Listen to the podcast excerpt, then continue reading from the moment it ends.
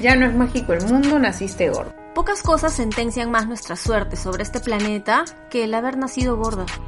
Nacer en algún país donde las mujeres son lapidadas por sospechas de adulterio. Nacer en algún país en un conflicto bélico permanente. Nacer con alguna enfermedad crónica. Y pegadito, pegadito, viene a nacer gorda. Si hay consensos de mierda en la sociedad, es el humillar a las gordas. Es sostenido por todos hay como un sentido común de que las gordas somos el chiste del occidente, un chivo expiatorio en el que todos depositan sus mierdas, sus bajezas, su lado escatológico, que en general se expresa en algún adjetivo unido a la palabra gorda. Gorda pedorra, gorda arrastrada, gorda mugrienta, gorda gauchita, gorda puta, gorda estúpida, gorda chupapija, gorda culo roto, gorda fracasada, gorda viciosa, y podría seguir y seguir. El mundo expía su mugre, sus zonas vergonzosas, su lado oculto, volcándolo sobre nosotras, que vamos entendiendo desde el primer día de socialización cuál es nuestro lugar. Se nos va apaleando desde el principio para que quedemos blanditas, blanditas, dispuestas a ser el contenedor de adjetivos que el resto no se bancan en sí mismos. La vida en sociedad bajo el capitalismo genera que la mayor parte de nuestro tiempo sobre la faz de la Tierra lo dediquemos a tareas monótonas, repetitivas, ingratas, para intentar conseguir dinero y posiciones dentro del sistema, para obtener un futuro que nos dicen que es lo mejor, pero que no sabemos si es lo que queremos. La alternativa a detener todo esto y pensar en lo que queremos, decir que no a familiares, jefes, responsabilidades, expectativas puestas en nosotros y afrontar las consecuencias de una vida persiguiendo nuestros deseos, es vivir una vida de piloto automático, siguiendo el camino que se nos traza. Pero el modo de piloto automático genera muchísima mierda, frustración, hastío, tedio, insatisfacción y estrés. Las gordas fuimos elegidas para ser la pelotita antiestrés, ser el punching ball, la bolsa de box, con la que se desquitan toda la porquería juntada en años y años de piloto automático.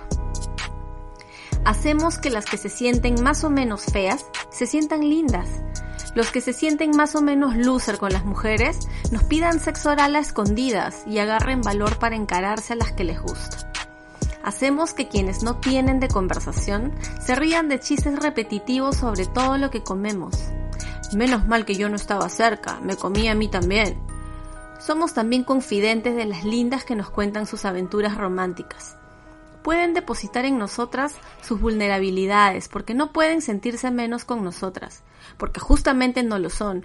Somos la que baila con el que no quiere bailar con las otras. Somos la anécdota con la que lloran de risa amigos en un asado cuando cuentan sus proezas de noche de gordas. Y después de todo eso, algunas conocemos algún tipo tan apaleado como nosotras y nos casamos.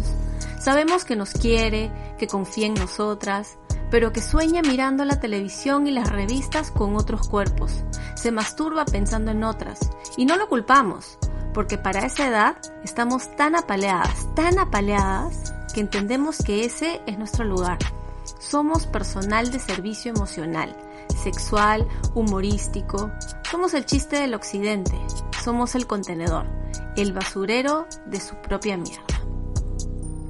Pero hay quienes no nos resignamos, no porque no nos guste ser fáciles, ser gauchitas, ser amigas de fierro, ser las que bailan con todos, sino porque no estamos dispuestas a recibir más mierdas, a vestir como pidiendo disculpas por nuestros rollos, a que nos traten como un perro. Hay quienes nos sentimos divas, mejor dicho, nos hacemos sentir divas, actuando como tales, exageradas, llamativas.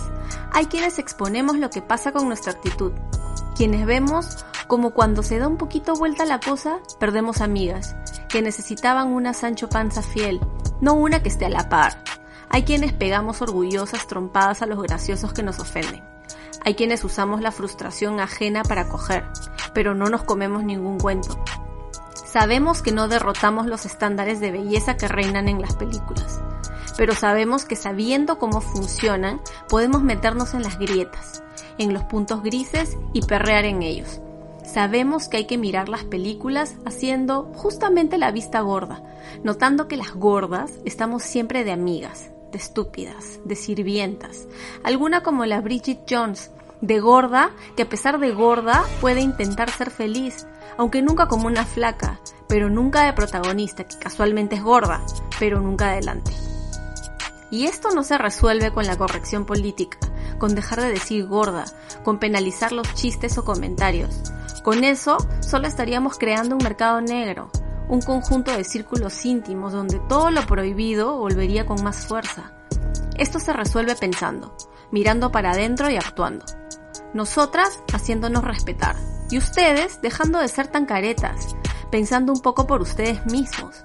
Si te gusta la gorda, éntrale a la gorda. Si te cae bien, pasea con ella de la mano. Rompamos esa suerte de tabla de posiciones que son las relaciones sexoafectivas. Un día será nuestro día. Hasta entonces, que se arme la gorda.